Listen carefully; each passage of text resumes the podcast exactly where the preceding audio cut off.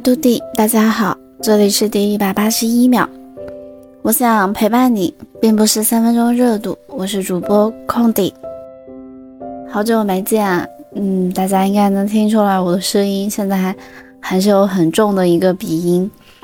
这段时间没有按时更新，一个是因为感冒很严重，前几天讲话就完全有一点困难，嗓子也很痛。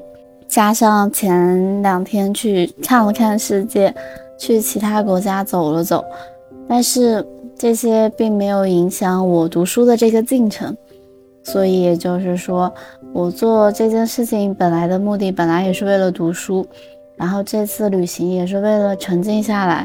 看看自己是不是会在换一种方式的情况下，放弃掉自己本身的一些习惯。那我发现其实。即使再忙碌的旅程，你每天去很多的地方，特种兵似的去旅行，可是即便到了晚上休息的时候，还是会想要找书来读几分钟。这一点让我觉得超级的开心，就是我终于把读书这件事情纳入了我一个像呼吸一样正常的习惯中去，这样子我就不需要再去。控制他说，今天这个时间段一定要读书。虽然本身读书这件事情是一个自我驱动性的行为，但是其实我们生活中很忙，你有很多事情想做，或者说我去刷视频真的会来得更快。可是慢慢慢慢又再回到书本的世界里之后，我觉得整个人又变得非常的清静，然后又觉得很很好这个状态。那听到这期节目，应该就是今年的立冬了。立冬呢是二十四节气之一，每年基本上都是在十一月的六号到八号之间。大概意思就是说，冬季从这个时候开始。而冬其实一开始是有终了的意思，它是说。万物收藏也，也就是说，秋季的农作物全部都收晒完毕了，可以收藏入库了。小动物们也都可以藏起来，准备冬眠了。那我们中国是喜欢把立冬作为冬季的一个开始。意大利的冬季，它是伴随着雨季到来的。真的就是很突然的冷了起来。之前我们这边还蛮热的，就每天都很尴尬，不知道穿什么。然后我公司的暖气开的比较早，一开始就觉得天呐，这才什么天气就开始开暖气。然后一下变冷之后，就发现哇，幸好有暖气。就好在我这边是有供暖的，这一点跟我的家乡很像，就是有一点国内南北差异吧。其实这也是我觉得在这边生活很久，反倒觉得跟家乡的区别没有很大。就如果你不是很在意吃的这个方面的话，尤其是我现在能够自然的接受很多东西的话，所以其实感受类似。啊，最近很多朋友来米兰找我，然后他们有一个很深的感触，就好像回了国，因为米兰有一个 China Town，一个华人街，然后基本上很多吃的都可以在那里找到。包括说周末现在有一个华人的食品集市，然后那里就有提供很多的美食，然后有一个是新疆美食，然后我上周特地去跟朋友打卡了一下，因为我自己其实是做不出来正宗的抓饭和那些烤包子之类的，然后那天去了一下，发现哇，真的是很好吃。那一刻突然意识到，哦，原来在新疆的时候觉得吃这些羊肉好吃，是因为羊的本身它就没有特别特别大的气味。那来了这边，然后发现别人一样能把这些羊肉做的很美味的，然后我就发现原来有问题的是我，是我没有那个手，或者说我不会做饭吧？可能不知道国内现在大部分地区有没有供暖，然后。但现在这个天气逐渐变冷了，我看我家乡已经有开始零下的这个趋势了。啊，我们这边供暖还有一个很奇怪的点，就是它晚上十二点之后会没有暖气。这个脑回路我很久都没能理解为什么是这个样子。加上上周我们这边调了那个冬令时，我其实还没有特别适应这个时间调回到标准的一个时间，因为一个是现在会显得天黑的会比较早。感觉天都黑了，我还没有下班。另外一个是一般我习惯于早上上班的路上给妈妈打电话，然后我妈妈一开始也没适应过来，说：“哎，你怎么都这个点了还没有去上班啊？国内都快吃晚饭了。”这样，那时差就会比国内再多一个小时。那关于这个调整冬令时，其实一开始我也挺迷茫的，后来就了解到说这件事情其实最早要追溯到一九七四年，当时它是正爆发那个第一次世界石油危机。于是，为了能够更加合理的这个利用自然光源，然后节省能源的一个消耗嘛，所以就通过将时间提早一个小时，减少大家对人造照明的一个使用，来大大的省电。因为那个时候是调整成了夏令时嘛，就等于是拨快了一个小时。那到了冬天，天黑的时间也比较早，那他们再把这个时间调回到标准的正常时间。那我觉得这件事情，无论是从一开始的出发点也好，到现在它保留了这么久，我觉得接受度还好。但我思想能接受，我的生物钟其实是有一点难适应的，因为我以前是很早醒的那种人，可能大概五六点就会醒，然后自从他调了这个时钟之后，我就会变成四五点就醒，四五点醒就意味着这边天还很黑。但其实中国在一九八六年到一九九一年的时候，也曾经实行过这个夏令时。就是我能想到跟冬天有关的想要聊的几个话题，那就这些。那之所以这么想要聊冬天，当然是因为我今天推荐的书，那是跟冬天有关的。我很想知道你们冬天对于家乡最深的记忆是什么呢？我是记得很小很小的时候会下那种很厚很厚的雪，然后我们就喜提扫雪活动。那基本上就是大家就是边打扫边玩，然后堆那个很高很高的雪堆。因为我个子是比较矮小的，然后他们那个雪堆通常是比我高的，然后有的时候你根本就是路过那个雪堆的时候不注意，然后就会被人一把推到那个雪堆里面去，真的那个就是全身都会湿。然后有些人会恶作剧，就是突然把那个雪抓在手里面，然后突然塞到你脖子里去。这是我对于冬天，尤其是读书那个年代，大家好像，哦，唯一的一些乐趣。而且那个时候其实天气很冷，然后但暖气又开的比较足，教室里人多的话会很热。然后我们唯一的乐趣就是为了出去透气嘛，那大家就穿着那个校服，然后有可能都不套外套就跑去楼下玩雪。然后就这样子，经常有的时候我们玩玩大了，就会把老师也丢到那个雪堆里面去。后来老师就重感冒，讲不了课，好长时间。然后有一位老师就因为这个很久都没有好起来，然后后来就收拾了我们好几次，布置了好多好多的作业，印象很深。而且更小的时候，其实有下过更深的雪，也可能是因为那个时候我更小吧。那个时候去上学的路上。雪大概能到我的膝盖这样子，然后大家就趟着走，但其实我会比较困难嘛，然后我就会去找大人走的路或者别人走过的那个地方。那如果不着急去上学，我也会选择没有人走过的那个地方，然后慢慢的去踩那个雪，慢慢的去玩。而且很小的时候，第一次就是见到那个雪，然后。放学路上会偷偷想跟小伙伴一起说尝尝雪的滋味是什么样，然后我们又不敢吃，然后又想吃，然后最后捧在手手里，雪不就会化开变成水嘛？然后就觉得好像其实也没有什么特别的味道。然后当我对雪这件事情有了一个更深刻的印象，可能反倒是我在高中，就一个是刚才说到我们一起打雪仗这样玩儿。因为你年纪大一些的小孩就可以承担一些这样更多的一个扫雪的任务和义务，我们就会把学校周围的这个雪都给清理干净，这样上学、放学还有路过的这个家长上上班什么就会比较安全，因为雪还是比较滑，一不注意就会摔倒。反正当时的冬天就经常会摔，不是屁股墩儿就是膝盖，但是那样日子很快乐。但是后来长大之后，也就知道雪还是尽量就不要去直接吃嘛。但其实，在新疆牧民那边，他们就是靠雪水来作为这个水源的一个摄入的。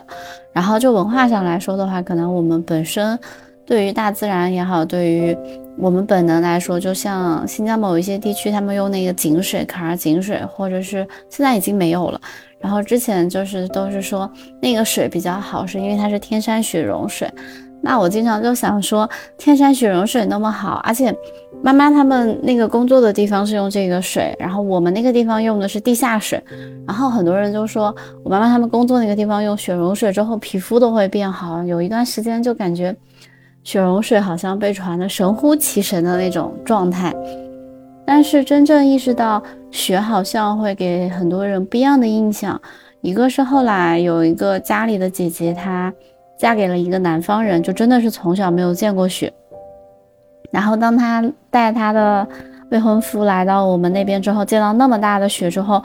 那个哥哥就很害怕，当时他就不敢踩上去。然后我那个大妈就开玩笑说：“你踩踩雪又不会踩疼哈。”就很可爱的一个场景。然后还有一个对雪我印象会比较深的，就是因为这些年气候的一个变化嘛，我自己是学能源的，也会比较。多的了解这方面的资讯，加上没有出国之前，南方经常下了一些雪，就会变成雪灾。那这个情况就会造成南北方差异的一个不同，导致我们本来就是有这个应对下雪的各种的策略，以及各种的保暖措施。可是对于南方人来说，他就没有这个基础的保障措施，以及这个呃应对雪雪灾这种情况的一个发生。就现在世界地球变得有一点奇怪，然后反倒是把以前觉得很困难的事情，好像突然变得很容易得到。但有的时候，它的这种容易又会造成我们人类生活的很多的困扰，或者说很大的一个威胁。而且包括今年，就是我有很多朋友就说一定要今年去看那个极光嘛，因为今年去追极光是一定能追到的，因为太子太阳的那个活动好像非常的活跃。然后这件事情前段时间就有听，然后没想到就夸张到最近前两天吧，就很近。他们有说有人在地铁站的附近看到了极光，就在我们米兰这边，然后说天空的极光是那种红色的，我觉得有点震惊，因为我们不算很北，按道理应该要再往北欧或者去到芬兰那边，但是就这两天大家有传那张图片来说，这个到底是真的还是假的，还蛮有趣的，就有的时候还蛮忧心这个自然变化的。可是，其实自然的整体变化对于我们的变化也有很大的影响。可是，自然的很多变化也根据我们人类的活动造成了它很大的一个负担。这就是为什么我觉得今天我推荐的这本书让我读来的时候，更加的觉得好像很温暖和一种很珍惜那种淳朴的状态以及那个自然的状态。那我们可以进入正题。我今天推荐的书呢，是很多人可能已经读过了，跟我的家乡有关。那我觉得读完我的感受可能会跟大家也会有一点不太一样的地方会多一点。就像我一开始说过，即使我们也许长在同一片土地上，可是我们的文化还是有差异性的。就比如说我作为汉族来说，我是完全不懂得一点点少数民族的语言的，然后也不是很能讲方言，我们都是讲普通话。但其实完全不影响我亲近他们，或者说与他们接触，或者说热爱他们的美食。那本期读的书呢，就是李娟的《冬牧场》。我在这里先介绍一下作者李娟，她是一九七九年生的，然后中国女作家。她曾经用过的网名有“去年燕子”。他出生的地方就是对我来说属于就是只有我们那边有听过，就是新疆生产建设兵团。这个名字非常的熟悉，对于我就高中毕业之后，我几乎就没有再听过特别多这个李娟呢。在她高中毕业之后，一度跟随家庭进入这个阿尔泰深山牧场，然后经营一家那种杂货店和裁缝铺，就与那些牧民哈萨克族的牧民共同一起生活。他在一九九九年的时候开始写作，他的作品大多是以散文为主的。曾经在南方周末还有文汇报等媒体，他曾经有开设专栏。他出版的散文集有《九篇雪》啊，《我的阿勒泰》，《阿勒泰的角落》，《走夜路请放声歌唱》等等。当然，他的作品在读者中会产生一个很大的影响，或者说被誉为是文坛的一个清新之风吧，因为他是被誉为来自。阿勒泰的精灵的吟唱一样，因为他的文字很美，然后他的情感也很美。他写了很多很多关于新疆的书。那《冬牧场》这本书呢，算是李娟的一个长篇叙事散文。李娟自己曾经说：“我从不掩饰自己对于冬牧场的偏爱，它应该是目前为止自己最重要的一本书吧。”我觉得对于我来讲，我知道李娟是我知道她写了很多关于新疆的书，我觉得她很厉害，她把我感受到的很多东西都写出来了啊。那些是我曾经想过会不会有一天我也想要记录，可是我从来没有动过笔。那这本书它主要是讲说，二零一零年的冬天，李娟就跟随一家哈萨克牧民的家庭进入了冬牧场这个区域，也就是进入了游牧生活的一个核心区域，体验了一下游牧生活的荒凉，以及那种与自然真切相处的感受。他生活了有将近四个月。那这个算是哈萨克游牧民族最后的一个转场吧，因为随着后续就是牧民定居工程的一个推进，曾经他们就是这个民族是顺应天地，然后自律甚微的一种游牧生产方式就逐渐消失了。那不久的将来，这种在这个古老贫瘠又广阔的牧场可能就会被放弃掉。然而戈壁依然在那里，羊道也在那里。不变的季节更替也在那里，深沉古老的天人关系也在那里。他们并不因现代文明的彻底改造而消失掉。那李娟算是用这本书为冬牧场最后的宁静时刻、最后的一个游牧景观做了一个深刻的记录，最深处的、最沉默的一种生存方式，做了一个见证式的那种留影，文字式的。然后李娟也是首位描写哈萨克民族冬牧生活的汉族作家，她用一种就是饱含深情，然后又非常俏皮的文字感，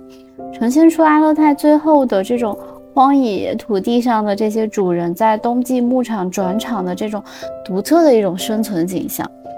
我我不知道听众有多少人去过新疆。可能去过的大部分人也都会选择，呃，春夏这个季节，因为尤其是到了草长莺飞的时候，草场啊，包括是那个湖边啊，都是非常美的。包括像我最喜欢的喀纳斯，也是一定要夏天才能进去。到了八九月份，他们就会因为下雪开始分山。当然，我不知道这几年他们这个商业化更好之后，会不会能够延长他们一个旅游季节。那在那些地方，基本上就是一天能够体验四个季节。那李娟描写的阿勒泰区域其实包含了喀纳斯景区，那个景区我其实蛮推荐大家去玩的。我小时候大概有去过四次，其实我每次去都有一个执念，就是对于喀纳斯湖怪有一个很强的执念，可是没有一次遇上过。但是李娟冬牧场它的迷人之处，当然肯定首先是要说它描写的那个零下四十度的那个自然环境，冰天雪地，在冰雪中深埋在地下人们生存的那个地窝子。那在这个地窝子上面有牛啊、羊啊、马、骆驼啊，甚至还有小猫小狗，这些是没有去过的人完全没有办法体会的，或者说真的没有办法去。用我们的语言来形容它是如何的有特点，或者甚至是迷人。但是通过李娟的文字，能够窥视一二。虽然我作为一个新疆人，但我其实常常称自己为假新疆，因为我跟他们长得很不一样。那另外一个是，我觉得我对他们的文化其实没有一个很深的体会。如果我有的话，我也可能是像游客似的去。了解了这些民族，然后包括他们的一些文化，那这些都没有办法如李娟那样切实的去生活四个月，而且尤其是冬天那么冷的季节，零下多少度，我们真的就不会再那么频繁的出门，尤其是在去到戈壁上，去到草场，那真的是太可怕了，对于我来说。而且我们那个地方就经常会有人说，冬天有那种传闻嘛，就是说。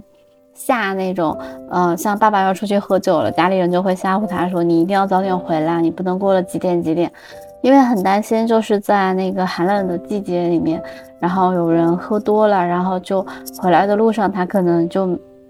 走不动了，他可能在路边歇一下就给睡着了。但是因为气温太低了，就会有人冻伤或者甚至是冻死的情况。当然，这些我记忆中好像是有听过一两次真实的情况，但是，嗯，我小的时候总认为那是在骗小孩的。但后来慢慢发现，那个天气其实真的很冷。包括这次我去到德国和荷兰，我之前觉得不就是比这边要在北边一点吗？为什么感觉大家好像都说那边更冷？然后去了之后，我发现确实真的很冷，而且包括他那边刮那种大风，吹得我就是头很痛，然后就莫名就感冒了。所以有些时候还是要敬畏大自然吧，尊重这种气候的更替以及季节的变化，一定要适时的保暖。我觉得我的成长就是到了冬天，我会自觉的去加秋裤了。那除去李娟在冬牧场里面描写的那些，甚至我们这些本地人都很少去体会的这种牧场的生活，我觉得更让我觉得惊奇和美好的，应该是李娟的一个内心情感。在这本书里面有很大的篇幅，她写了很多快乐、温暖的东西，或者是平静的东西。虽然说她也有提到一部分关于孤独、敏感与脆弱的情绪。但是他的这些情绪就贯穿了他的整整的一本书。他与君妈一家的距离就是很模糊的界定。他始终是一个汉族人。他虽然即便是跟他们生活在一起，但他是一个习惯定居的人。他是一个生活在城市中的人。他最初的目的就只是去体验的，所以他就拿着一个黑皮本子去记录这一切。但他并不是时时刻刻都会进行所谓的这个素材积累，他是这么说的：我发觉自己其实并不是那些快乐和觉醒的事情记录者。当我快乐或觉醒的时候，我碰都不想碰那个本子，碰一下都是阻碍。但当我挽回记录，全情投入眼下的生活，而只有在那些尴尬和冷清的失意时刻，我会拿出那个本子，记录下不久前发生的欢乐和领悟。我觉得这一刻让我觉得李娟。她不仅仅是一个体验者，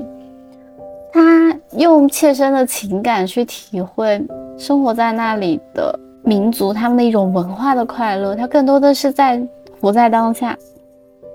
这种感觉好像就像是我之前录节目，我有说过，我喜我出去玩就会消失，就像我这次节目有断更，因为我在外的话，我会想要全身心的投入到那个当地的环境中去。像我现在日常其实用手机的依赖度也会比较低，然后因为可能工作性质嘛，就下了班也不用再联系同事，没有特别紧急的任务，我就会消失掉。那我觉得李娟这个状态，她是被迫的。其实，在冬牧场那种环境下，你首先没有任何的娱乐方式，然后你只能够体会这种人与人之间的文化。那这种体验的时间越长呢，反而会让他也可能会觉得有点犹豫，没有勇气。你可能会有一些。情感是被放大的，你要一点一点的去注意自己的那一丝的变化，还有那个想法，你要去捕捉它，然后再去想为什么出现。因为在那种地方应该很无聊，或者说，尤其是在冬天又很寒冷。这件事情就是你越去探索，你越无知，你就会越痛苦。这样的痛苦其实来源于李娟她自己与。哈萨克民族这个民族之间，牧羊人他们这些的一个本身的距离，那也来源于说东牧场它本身的这个命运，就像说这个牧场即将要被弃，因为大家逐渐要被推进到说哈萨克民族整个民族将放弃这个东牧场这个行为，他们也即将定居下来。就像他跟随的那一家人的奶奶，其实已经定居在一个点了。那，但他们还有牛羊马，他们还需要为这些牲畜去考虑，让他们在冬季生存下来，让他们去吃到更好的，呃，草啊之类的。那所以说，这些文化可能会随之啊消逝。我觉得他有一种悲叹于冬牧场整个牧场的这个命运的感觉。因为我们的一些人类的贪婪和欲望，使得这些草场不负重担，然后他自己也会感慨于自己也是其中一员，他隐约感觉到了这些牧野、这些荒野的命运，就已经隐约明白了，然后就很紧张、混乱，这些东西就是很细微的一些。想法。其实，在李娟的自序中，她有浅浅的说过这些思想，还有一晃而过的一些痛苦。可是，当你看过她描述了很深很深的一些场景之后，你会发现，哦，原来李娟和牧人之间，嗯，它不仅仅是一个三四个月的冬天吧，但是又好像只有这一几个月的冬天，他只是探寻了一些皮毛知识，然后从此之后他离开了那里，然后再也没有办法跟他们更多的联系，就像他曾经登上一座岛，但他离开那座岛之后，之后呢？而与他在一起交流的那些人，他们要如何来感知这些，我们也是无从得知的嘛。但是李娟通过她的文字做的这场记录，我觉得是非常的美好的，而且非常值得一读。尤其是冬天这个季节，我有的时候很思念家乡，也是喜欢冬天吧。我觉得季节会把人凑得更近。比如说冬天的话，更适合吃一些温暖的食物，比如说羊火锅啊。比如说，嗯，去喝羊肉汤。以前夏天或者是小时候就觉得羊肉汤这个东西喝完很难受，太热了，就要吃些凉爽的浆水面啊之类的。然后等到了冬天，又要开始吃羊肉进行滋补，包括每次吃完羊汤之后就浑身暖暖的，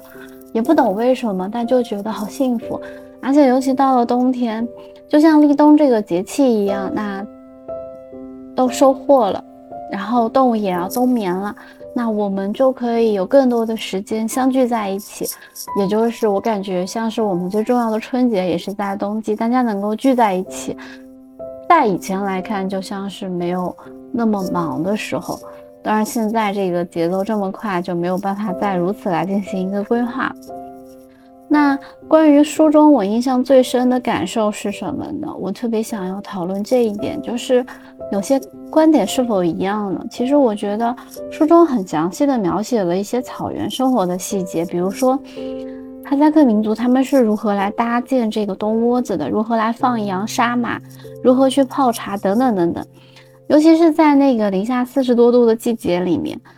我记得我夏天就是最热的那个季节，去到新疆的那个巴里坤山里的时候，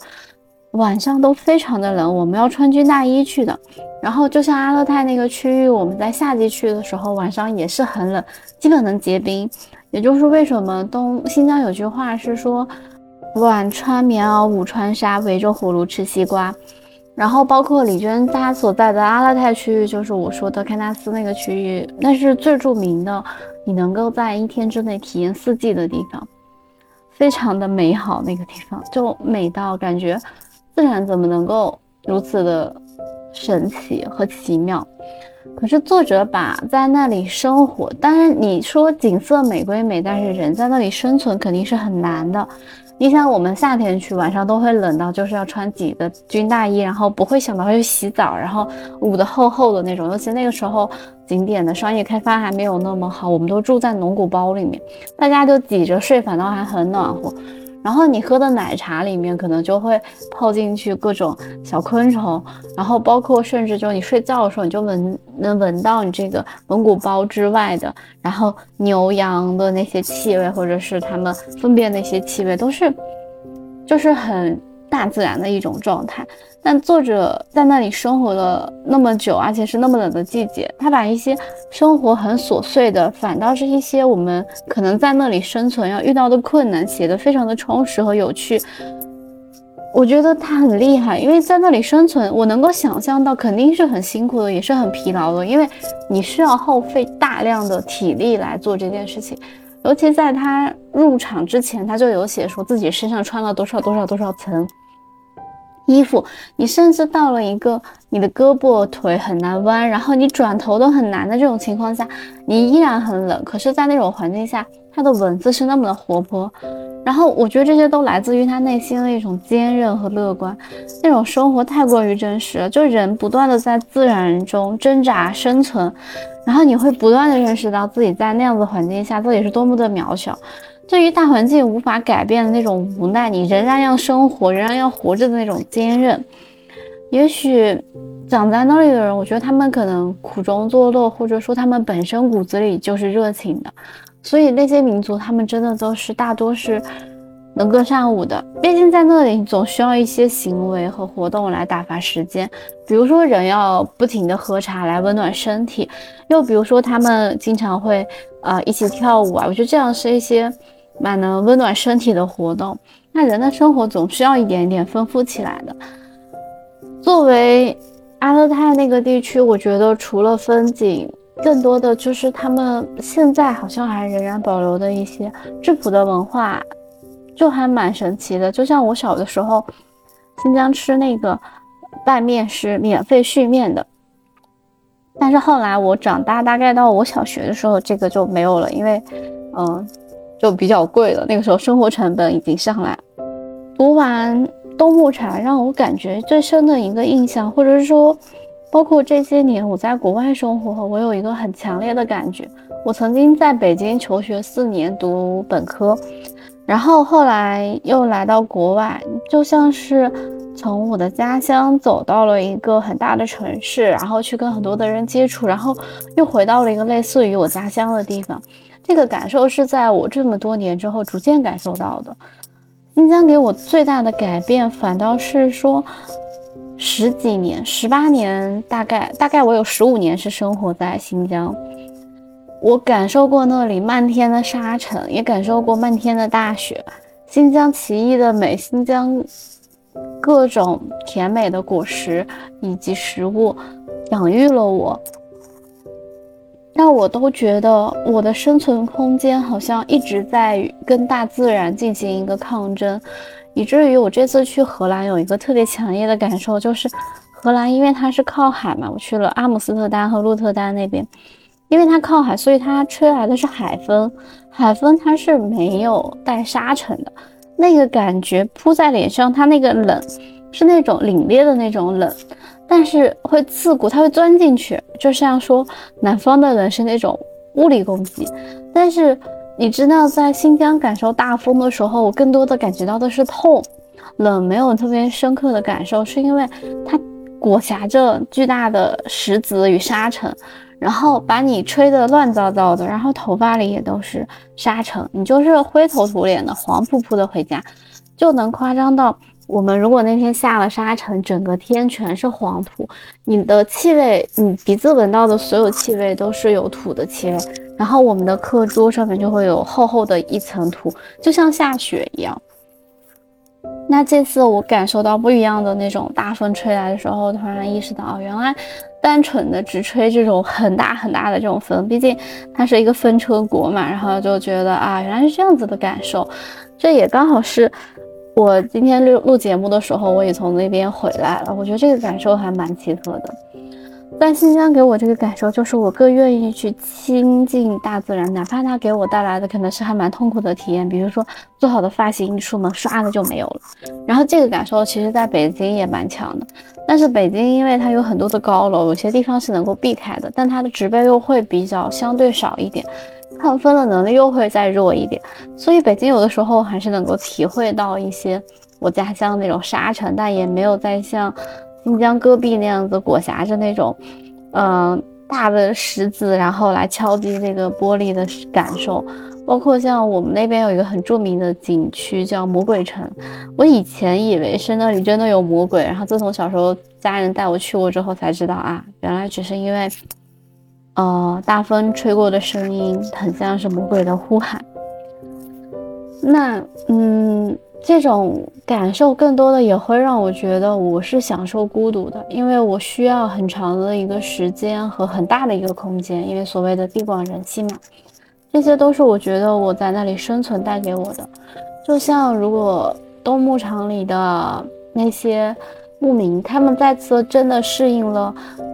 定居的这种生活，我不知道他们会不会怀念打地窝子，然后与大自然抗争的那种生存方式。当然，人肯定是要越过越好，但有些东西，终归我觉得是值得我们去记录的。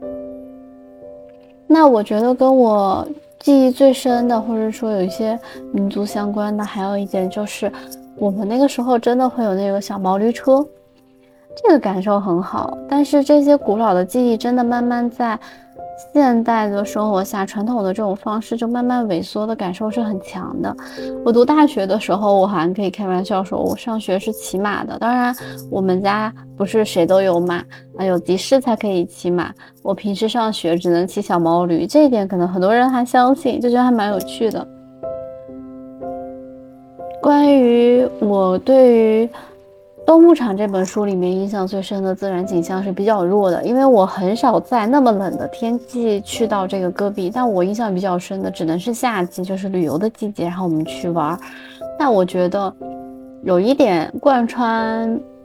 我人生到目前为止，就是晚霞。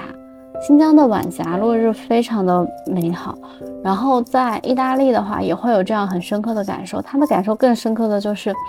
它的云和晚霞真的跟他们画的油画是一模一样的，这点真的很神奇。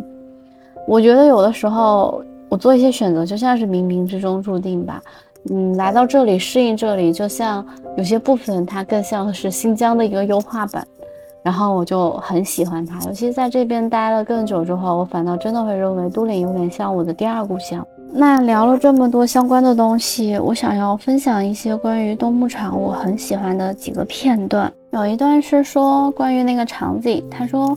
无论如何那情景让人看了很是心酸。这是荒野，什么样的挫折都得接受，什么样的灾难都得吞咽。这是因为我们人作为。渺小于大自然的存在，我们在那个环境下只能这样承受。那你换任何困境，不都是一样类似的吗？我觉得他这段写的就这句话写的非常的美好。我觉得我要把它做成我的一个座右铭，就是什么样的挫折你都要去接受的，无论是人生的还是自然环境给你的，你都需要去面对它。还有一个是关于东仔这个行为，因为如果。要杀掉一只羊的话，你不能让它空腹而死，不能让它的灵魂太委屈。然后，于是人们在杀死它的时候，就只给它喂了一点水。然后李娟就写到说：“可是就喂了点水，也太象征性了吧，也太好打发了。”那，然后他们也会做一些类似于祈祷的行为。然后李娟是想说：“那么羊听到了吗？羊谅解了吗？”这是一个被屠宰者看着长大的生命，宰杀他的人曾亲手把他从春牧场上的胎盘旁捡起，小心装进自己准备已久的毡袋，再小心地系在马鞍后带回家。宰杀他的人曾漫山遍野地带着他四处寻找最茂盛多汁的青草。当他迷路的时候，冒着雨把他找回；曾一次又一次给他抹灭湿的药水，处理发炎的伤口；在寒冷的季节领他去往开阔暖和的南方旷野。这些羊都记得吗？宰杀他的人又有什么仇恨和恶意呢？大约生命的事情就是这样吧。我喜欢的哈萨克作家伊尔克西奇说：“你不因有罪而死，我们不为挨饿而生。”这句话让我觉得，就是我对于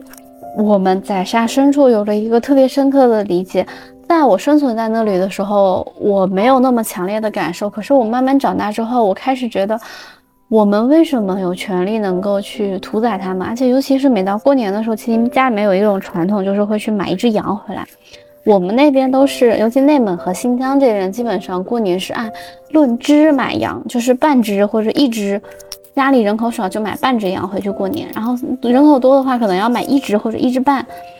那我以前觉得，嗯，羊肉就是很好吃，只是为了食欲。但是后来慢慢长大之后，我觉得我会更加的敬畏生命，我有一种太强的这种同理心，我会害怕，也就是我现在有一点。呃，不太能吃肉的这个原因，但是当我读到那句“你不因有罪而死，我们不为挨饿而生”的时候，我觉得我突然得到了一种解脱。李娟描写这个刚被宰杀的牲畜，她是这么写：她说，而刚宰杀的牲畜内脏还是滚烫的，还有生命的热量，握在手里似乎还在痉挛，加之鲜血四溢，我很不情愿，又无法拒绝。这个感受真的是太强烈了，而且尤其是在那里的人，就是可能。他们还有一个行为是会宰马，就是你早上还在跑的马，然后中午就会变成一堆骨肉，然后大家收拾好之后，还会把这些零散的食物就是全都装起来收拾起来，因为一般杀一匹马，一家人也是吃不了的。然后就像李娟描写的，他们要两家人一起来收拾这个肉。那收拾完之后，他们又会把一些呃肉分给他的邻居来作为回报。那他的邻居可能又会去杀一只羊，那他也会同样的行为把这个再作为一个回报来给到他们。那所有的东西都处理完，呃，李娟有一段描写说是宰杀了一头羊，他说。羊肉、羊骨头、羊下水全部处理完毕，只剩下三个羊头随意的扔在床榻一角，脸靠着脸，睁着眼睛看往一处。无论杨林死时显得多么的不情愿，死之后眼睛和神情却如此的温和平静。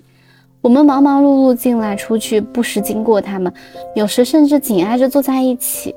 和加马聊天时，我一边说话一边无意识地抚摸他们，他们依旧额发光洁的脑门，却没有一点就是尸体的意识。高兴的时候，我还会揪着他的耳朵提起来，冲他大声说：“你现在还好吗？”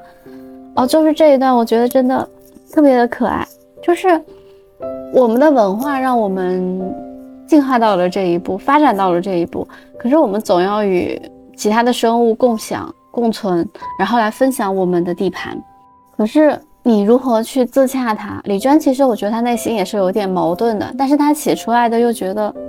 她好厉害。她尤其那几句话就点拨了我的一些困境，因为我也长在那里。有些羊就真的像是你从小看着它在长大，然后你怎么能够立即就宰杀它？这就是很奇妙的一种。体验，然后你需要很长的一个时间去消化它，因为生命是如此的珍贵。无论是任何的生灵，我觉得每一次生存，哪怕作为一场体验，它也都异常的珍贵。还有一个就是我说到。我们有说到那个关于血水的问题，那在动牧场里面，水是非常珍贵的。你弄来一些水是很难洗澡的，洗水是洗澡是非常浪费的。然后你经常如果洗澡的话，就是身上那些泡泡都洗不干净，然后就赶紧弄掉，然后身上就是黏糊糊的，反倒会更痒，然后就会更加不喜欢洗澡，就很有意思。然后你为了装那些水，就要埋头苦干，然后去把那些袋子都装满，然后等它们再化起来。当然也不是时时都能找到雪水的，因为李娟她自己很爱干净嘛。然后这里面就有写到，李娟每次去寻得的水都是特别干净的。然后大家一看雪水啊，化开之后那个上面那层水很干净，就会说啊，一定是李娟出去寻得的。这也是我们一些所谓的生活在定居一个环境下，城市里生活的人一个有点类似于小洁癖，哪怕他生活在那个环境下，他还是竭尽所能的去寻得更好的一些。水啊，水源啊，然后来使用。然后有一句我特别喜欢，是说羊是卧着睡觉的，不能让它们的腹部受寒，否则会拉肚子。这个我小时候有听过。然后我以前觉得羊很可爱。然后但是到了冬天，你知道，就是有些小羊生了病，我们真的是会把它抱进那个蒙古包里面，跟人一起生存的，跟那个描写的场景跟我见过的一模一样。我真的觉得好神奇。在这样的荒野里，这样的冬天中求生存的话，不能忍受痛苦是要遭鄙夷的。牧人的冬天艰辛寂寞，羊的冬天同样漫长难挨。从十二月到次年三四月间，每一天每一个清晨，羊群准时出发，在荒野中四处徘徊，寻食枯草。离开后的空羊圈，因潮湿和温热而蒸腾着白茫茫的水汽。羊不在的白天里，总是若有若无的洒着微微的碎雪粒，总是阴天，总是只可见朦胧的太阳。哦，这个真的是冬日的新疆。冬天你有的时候觉得那个太阳非常好的时候，那一定在刮大风。但如果你日常的话，真的就是太阳朦朦胧胧，你感觉它总是被隔着一层纱，没有睡醒的样子。羊是柔弱的，但它倔强不次于强悍的牛或骆驼。这个其实是我觉得跟这个牧场有生存过或者体验过的人是有体会的。我以前觉得羊很温顺、很乖巧，但其实后来发现不，羊很犟的，而且羊其实跟骆驼什么的真的比起来，它没差一点。然后我们之前还有说，羊真的贡献了很多，它的肉、它的皮、它的毛。然后就像李娟写到的，当他死了，然后他那三个头骨并在一起，然后反倒也不觉得他们是尸体，然后还是那么的温顺可爱。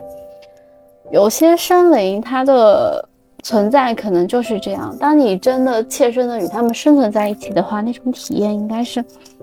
非常非常不一样的。那关于这期立冬的节目呢，就到这里。非常欢迎大家来新疆玩，然后来新疆吃肉。那就让我们在这个冬天一起吃的白白胖胖，抵御寒冷吧。